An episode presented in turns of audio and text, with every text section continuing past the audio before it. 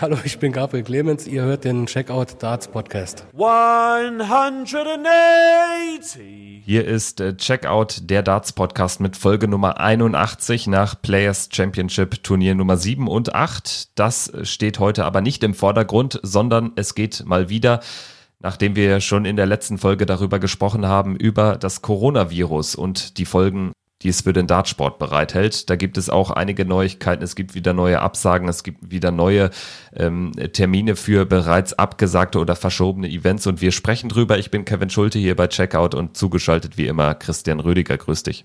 Hallo Kevin, hallo liebe Dartsgemeinde. Ich hoffe, es geht euch in diesen schwierigen Zeiten weiterhin gut und ihr seid gesund. Das ist sowieso das Wichtigste. Wir sprechen jetzt hier über ja den Sport, der irgendwie als einziger gefühlt am Wochenende noch stattfand. Es gab ja sogar die Übertragung der Players Championship Turniere auf The Zone, was auch keine Alltäglichkeit ist, weil die natürlich auch wenig Sport in ihrem Programm, in ihren Streams haben und dementsprechend haben sie das mal gezeigt. Es gab mit Nathan Aspinall und Ian White zwei, ja, nicht gerade überraschende Turniersieger. Das sind ja zwei Spieler, die auf dem Floor immer sehr gut performen und das auch an diesem Wochenende getan haben. Christian, lass uns zunächst über PC 7 sprechen. Espinel gewinnt das Turnier und wenn man Michael van Gerven mit 6 zu 1 schlägt im Viertelfinale, dann hat man es auch verdient. Finalsieg dann über Brandon Dolan. Ja, also das ist ja auch mittlerweile nichts Neues bei Nathan Aspinall. Ich bin ja auch immer einer, der ihn sehr gerne lobt, weil mir seine Art und Weise, wie er spielt, sehr gefällt. Er ist jemand, der keine Angst hat, egal gegen wen er spielt. Und Van Gerven hatte ja auch an dem Tag eine seiner schlechtesten äh, Performances erwischt mit einem 87er Average. Aber Espinel war einfach da und hat das über den Tag hinweg sehr konstant gespielt und sich für mich völlig verdient seinen zweiten Titel in diesem Jahr auf der Players Championship Tour gesichert. Ja, lass uns gerne auch über Brandon Dolan, seinen Finalgegner, sprechen. Der ist seit Hildesheim letztes Jahr war es, als er das Turnier, die Players Championship gewonnen hat. Und seitdem ist er wirklich einer, der bei diesen Turnieren immer sehr weit kommt oder sehr häufig sehr weit kommt. Das sieht man auch, wenn man sich äh, die Matchplay und Grand Prix Races anschaut. Da ist er ja in der Pro Tour Rangliste sehr weit vorne mit dabei und wird sich also so fern die Turniere stattfinden, dafür qualifizieren. Also der erlebt gerade so einen zweiten Frühling. Bei Brandon Dolan finde ich das auch immer wieder sehr, ähm, ja, sehr, sehr spannend, weil das ist auch einer, der, wenn er oder wenn du ihn ziehst, da denkst du immer, ja, gut, Brandon Dolan ist eigentlich ein Los, das kann ich eigentlich äh, machen. Aber man, man unterschätzt ihn auch häufig, weil er ein Spieler ist, der sehr, der nicht gerade den schnellsten Rhythmus spielt, aber dafür ist das sehr methodisch und vor allem auch sehr, sehr gut, was er spielt. Und das hat er auch wieder an diesem Wochenende gezeigt. Und er ist ja jetzt mittlerweile auch wieder in die Top 32 der Welt zurückgekehrt, ist ja jetzt die Nummer 32 der Welt. Und diese Turniere, die scheinen ihm auch gut zu liegen, Brandon Dolan. Und ich bin auch ehrlich gesagt froh, dass er noch spielt, weil er hatte ja letztes Jahr gesagt, er war ja fast schon am Aufhören, bis ihn dann seine Frau auch ein bisschen ähm, mal zur Seite genommen hat. Und dann kam er ja zurück mit diesem Turniersieg. Also ich bin weiterhin froh, dass er spielt und dass er weiterhin wieder gute Darts spielt. Dann äh, blicken wir noch kurz auf äh, PC 8. Da stand Ian White gegen James Wade im Finale und gerade bei Ian White muss man ja sagen, den unterschätzt natürlich keiner mehr auf der Pro Tour er hat da wirklich wieder ein äh, tolles Turnier gespielt, also auch was seine Averages betrifft. Er hat da selten Spiele, die, die wirklich schwach sind, wo er sich irgendwie glücklich durchsetzt oder wo er dann eben äh, verdient ausscheidet. Also das fällt mir bei ihm immer wieder auf, wenn wir selbst über, über äh, die Topcans reden, die dann da auch mal mit einem 87er Average stehen. Das ist bei ihm irgendwie selten der Fall. Und gerade auch dann James Wade im Finale klar äh, zu besiegen, das äh, spricht dann auch für ihn. 8 zu 3 ist ja eine Hausnummer mit 14 Punkten mehr im Average, der natürlich nicht alles sagt, aber 14 Punkte in einer Best of 15 Partie sind dann schon eine Marke, finde ich. Definitiv. Und Mr. Pro Tour, Ian White, hat wieder zugeschlagen bei einem dieser Events, die er ja wirklich sehr, sehr gerne spielt. Und jetzt dürfen wir nicht vergessen, er hat jetzt Dave Chisnell wieder verdrängt. Er ist jetzt zurück in den Top 10, Ian White, als Nummer 10 der Welt. James Wade hat ein gutes Wochenende gespielt, Halbfinale, Finale. Also das war auch nicht selbstverständlich, dass er den so klar und deutlich schlägt. Und ja, ich bin gespannt. Ähm, natürlich müssen wir jetzt auch gucken, Stichwort Coronavirus, wie sich das alles so aus auswirkt in den nächsten äh, Wochen und Monaten. Aber mal schauen, ob er es vielleicht in diesem Jahr auf die Bühne bekommt, dass er dann auch mal vor TV-Kameras gut spielen kann. Ja, sein Ziel ist es, die Top 10 zu halten. Er ist jetzt durch diesen Turniersieg in die Top 10 gerutscht, hat Dave Chisnell überholt. Und das spricht natürlich auch für diese große Konstanz, gerade wenn man bei einem Spieler wie Ian White bedenken muss, dass er eben auf den oder bei den Major-Turniers auf den großen Bühnen gar nicht so viel holt. Also man sieht anhand seiner Pro Tour Performances, ja, wie auch eine konstant starke Proto-Leistung dich in der Weltrangliste nach vorne bringen kann. Bevor wir gleich eben kurz über die äh, deutschen Spieler, ähm, über das deutsche Abschneiden an diesem Wochenende sprechen und danach über Corona, habe ich noch ein, zwei Namen jetzt, die ich noch mal gerne besprechen möchte. Einmal Dirk Tellnickes, der BDO-Mann, der jetzt die Tourcard sich äh, geholt hat, der war sehr gut unterwegs an diesem Wochenende, hatte ein Viertelfinale und ein Halbfinale gespielt da muss man auch sagen, das ist vielleicht auch einer, den wir in Zukunft bei Major-Turnieren sehen werden. Also äh, eine gewisse Konstanz scheint der Mann zu haben und die hat er ja auch schon auf der BDO-Bühne nachgewiesen. Ist ja auch noch ein junger Spieler, dementsprechend auch noch sehr entwicklungsfähig. Ja, definitiv. Und äh, wenn man sich das auch mal anschaut, wen er da vor allem am Samstag geschlagen hat mit Gary Anderson und Peter Wright und das auch nicht nur mit 6 zu 5, sondern Anderson mit 6-3, Peter Wright sogar mit 6 zu 1 an diesem äh, Samstag, dann spricht das auch schon für ihn und zeigt auch einfach, dass er schon eine, eine große Klasse hat. Und ja, am, am Sonntag war es dann eher so von den Namen her nicht so die ganz großen Namen drin gehabt, aber die mussten wir dann auch erstmal schlagen. Und äh, gegen James Wade war dann ein bisschen auch der, der Puffer raus. Wade hat super gecheckt, wie man das natürlich von ihm kennt. Aber ich war, bin eigentlich schon positiv überrascht gewesen von diesem Wochenende. Und da gebe ich dir recht, mal gucken, was jetzt so die Zukunft für Dirk Telnikes hält, ob er das halten kann, dieses Niveau. Dann sprechen wir jetzt über die Deutschen. Das war ja auch ein ausgedünntes Teilnehmerfeld. Lass uns zunächst mal über den ja unbekannten Namen im Bunde sprechen. Also der Dartsven, für den ist er nicht mehr unbekannt, aber für die Zuhörerinnen und Zuhörer, die vielleicht nicht so regelmäßig einschalten, Steffen Siebmann, da muss man sagen, der entwickelt sich ganz gut, finde ich.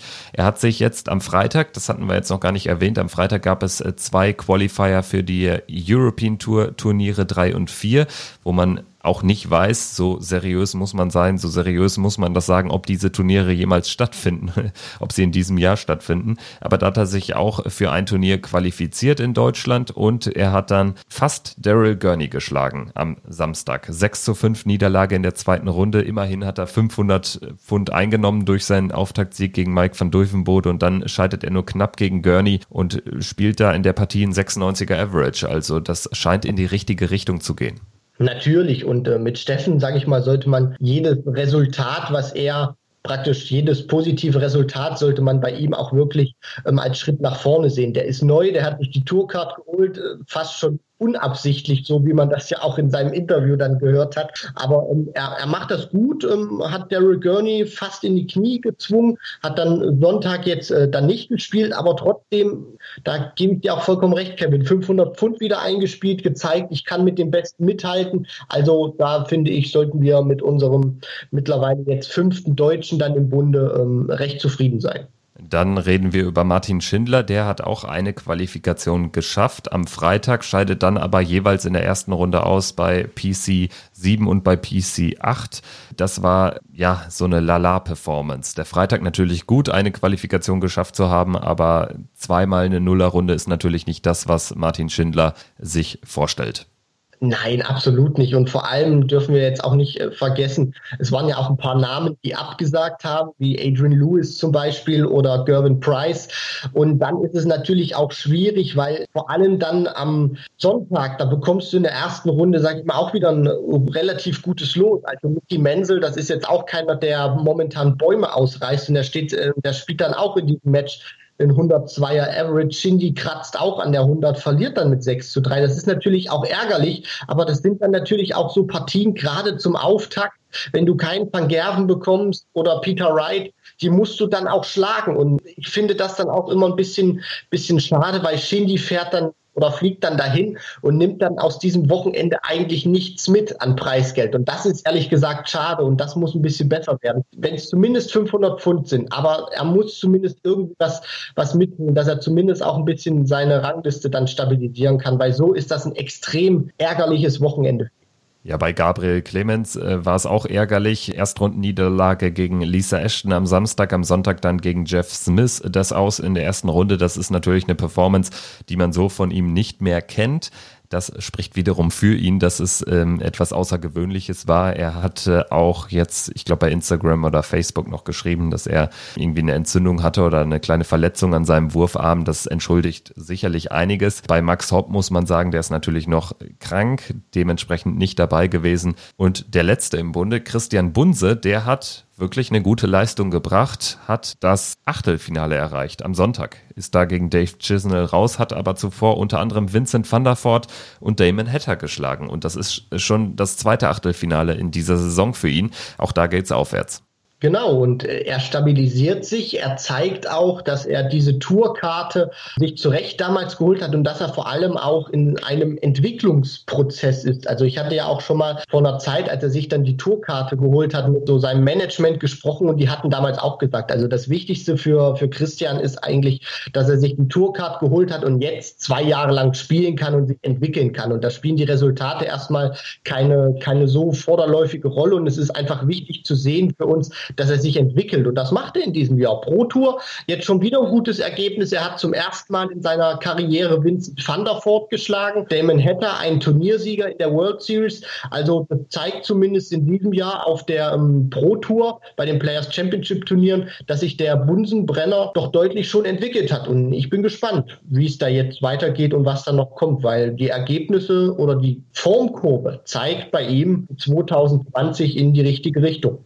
Vom Bunsenbrenner zum Coronavirus. Äh, lass uns jetzt über das sprechen, was die Darts-Welt oder die gesamte Sportwelt so ein bisschen aus den Angeln hiebt oder eigentlich komplett aus den Angeln hiebt. Die Premier League Darts ist für diesen Donnerstag ebenfalls verschoben worden. Newcastle findet nicht statt, der siebte Spieltag. Es ist eigentlich die logische Konsequenz. Man muss sagen oder man muss sich fragen, warum gibt es diese zögerlichen Entscheidungen von Seiten der PDC? Ja, die britische Regierung hat auch eine andere Strategie gezogen, was die Bekämpfung des Coronavirus betrifft. Es geht da eher so rund um die Herdenimmunität, also komplett anders, als das jetzt hier in Kontinentaleuropa schon vor ein, zwei Wochen angefangen hat. Aber grundsätzlich ist es schon sehr merkwürdig, auch dann diese Turniere am Wochenende, was wir auch da erwähnen müssen. Gerade am Sonntag haben einige Spieler quasi gar nicht mehr die Chance gehabt mitzuspielen, wenn ich da an die Osteuropäer denke oder an die Spanier, die einfach nach Hause mussten, weil sonst die Grenzen für sie dicht gewesen wären.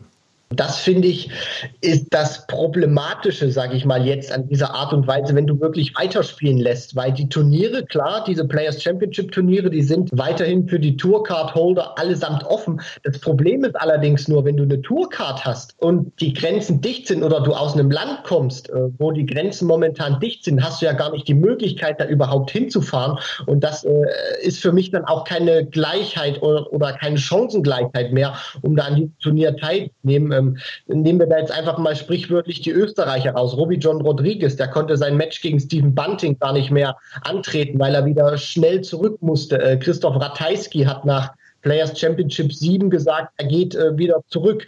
Ähm, Karel Sedlacek, auch das, das gleiche Thema. Dann natürlich die Spanier, die du erwähnt hast. Also das finde ich ist schon problematisch, wenn die sie jetzt weiter planen möchte, diese Turniere stattfinden zu lassen. Weil so ist es natürlich, dass viele dann aus, aus diesen Ländern, die eine Tourcard haben, gar nicht die Möglichkeit haben, dieses äh, zu wollen. Erstens vielleicht, weil, weil sie gar nicht können. Das finde ich sehr äh, problematisch, weil die Chancengleichheit ist dann überhaupt nicht mehr gegeben, ob dann jeder an diesem Turnier teilnehmen kann. Deswegen, ich bin ehrlich gesagt auch gespannt, was sich Barry Hearn mit seinen Kollegen da einfallen lässt. Aber ähm, wenn man das auch mal so liest in der Außendarstellung, scheint da nicht wirklich viel Einlenken da zu kommen in nächster Zeit. Ja, da scheint auch nicht äh, viel Intelligenz äh, vorhanden zu sein, was äh, dieses Virus und deren Bekämpfung betrifft. Wenn man sich so Tweets von Barry Hearn durchliest, wo es da um overhyped Virus geht, etc. pp, finde ich sehr bedenklich. Wir standen da ja auch im Austausch schon. Und ich glaube einfach, dass man an diesen Aussagen auch immer wieder findet, ich glaube nicht, dass Barry Hearn das einfach jetzt so unterschätzt, glaube ich jetzt nicht so persönlich, aber man sieht einfach an, an, diesen Aussagen von ihm, dass er ein knallharter Geschäftsmann ist. Und die BBC wäre heute nicht da, wo sie heute stehen würde, wenn Barry Hearn nicht so ein eiskalter Geschäftsmann wäre. Und ich glaube einfach, dass der sich äh, sagt, ich lasse mich äh, oder ich lasse mir mein Wirtschaftsunternehmen, was die PDC ja nun mal ist, nicht vom Coronavirus kaputt machen und will einfach alles so gut wie es geht durchziehen. Nur ich glaube einfach, dass auch er da irgendwie irgendwann an seine Grenzen stoßen wird. Weil er hat ja zum Beispiel auch gesagt, er möchte eigentlich alles stattfinden lassen oder ähm, solange das, so, solange die Regierung oder die Regierung aus den Ländern nicht sagt, stopp, wir verbieten das. Und das finde ich eigentlich ein bisschen sehr bedenklich, weil da geht es ja nicht nur um die Fans, sondern da geht es auch um seine Spieler. Denn äh, stellen wir uns mal vor, er lässt die Premier League weiterhin stattfinden oder die Players Championship Turniere. Was passiert denn, wenn sich dann ein Spieler von ihm ansteckt oder wenn sich dann plötzlich ein Peter Wright, ein äh, Michael van Gerven, wie sie alle heißen, anstecken? Dann kannst du die Premier League in die Tonne kloppen, dann kannst du das nicht weiterspielen und dann äh, kannst du auch nicht mehr deinen ganzen Zirkus stattfinden lassen. Und ich finde es einfach auch momentan so, so ein bisschen die, die PDC ist ja so eine Art Traumfabrik von Barry Hearn. Und ich glaube auch, dass er sie auf Biegen und Brechen einfach weiterführen möchte, weil im Darts wird ja immer, egal wie schlecht es dir geht, gute Stimmung vorgespielt. Und ich glaube, er möchte einfach auch in diesen Zeiten diese Traumfabrik aufrechterhalten und zeigen, hey, Jungs, es ist gerade eine schwere Zeit, durch die wir gehen, aber guckt euch einfach Darts an, danach geht es euch besser. Aber ich glaube, dieses Märchenland können wir momentan nicht so stattfinden lassen, wie es eigentlich immer stattfindet. Und ich glaube, das hat Barry Hearn noch nicht so richtig realisiert. Und äh, was ich äh, bemerkenswert finde, ist tatsächlich die Kommunikation, was äh, die Premier League betrifft. Da wird dann eben so sukzessive bekannt gegeben, dass dies jetzt nicht stattfinden kann und verschoben wird. Dann heißt es, Rotterdam wird zur Judgment Night im September. Jetzt ist das aber eigentlich nicht mehr möglich, weil seit gestern ist klar, Newcastle ist jetzt der letzte Premier League Spielort, weil eben von diesem Donnerstag verschoben auf Oktober und dementsprechend wäre das die Judgment Night. Aber aber äh, auch da gibt es diese klare Kommunikation nicht. Ich glaube, weil man sicher ist, dass man das eh nicht alles so aufrechterhalten kann. Stand jetzt würde es ja auch einfach in, was ist es dann, in, in zwei Wochen oder in zweieinhalb Wochen weitergehen in Belfast, aber kann ich mir auch nicht vorstellen. Genauso wird es in Berlin nicht klappen am 23. April, dass da wieder ganz normal ein Premier League Spieltag stattfindet. Das Ding ist auch einfach an dieser, an dieser Art und Weise jetzt, wie die PDC das kommuniziert. Es kommt ja momentan auch so rüber, ja, jetzt, jetzt fällt das aus, aber wir geben einen Ersatztermin fest oder wir legen einen Ersatztermin fest und dann findet das schon dort statt.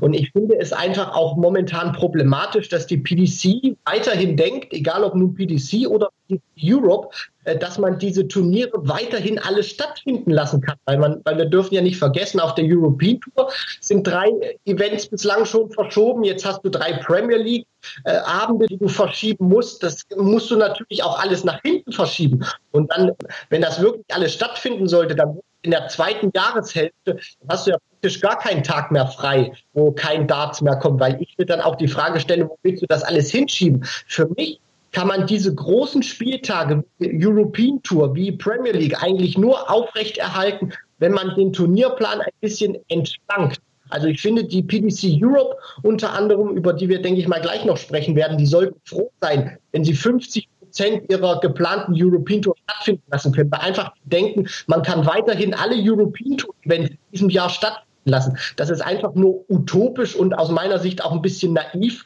Und äh, Entschuldigung, wenn ich das jetzt sage, dumm, wenn man das denkt, dass man die alle noch stattfinden lassen kann. Bei der Premier League geht es ja noch, weil du die ja unter der Woche stattfinden lassen kannst. Aber bei solchen Events sehe ich da einfach keine Chance. Also der Turnierplan muss angepasst werden. Anders geht es nicht.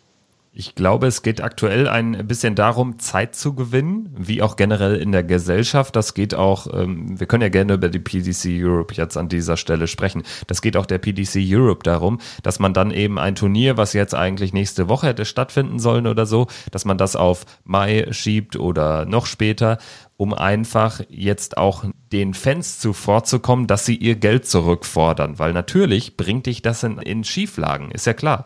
Und dementsprechend gewinnt man jetzt erstmal Zeit. Am Ende findet dieses Turnier vielleicht dann doch nicht im Mai statt und es kann nicht stattfinden. Man sagt auch dann nicht, es wird jetzt ersatzlos gestrichen, sondern wir spielen im Oktober oder so. Kann ja auch alles sein, auch wenn die Termine rar gesät sind und ja dann auch in der zweiten Jahreshälfte wieder viele Majors priorisiert stattfinden dürften.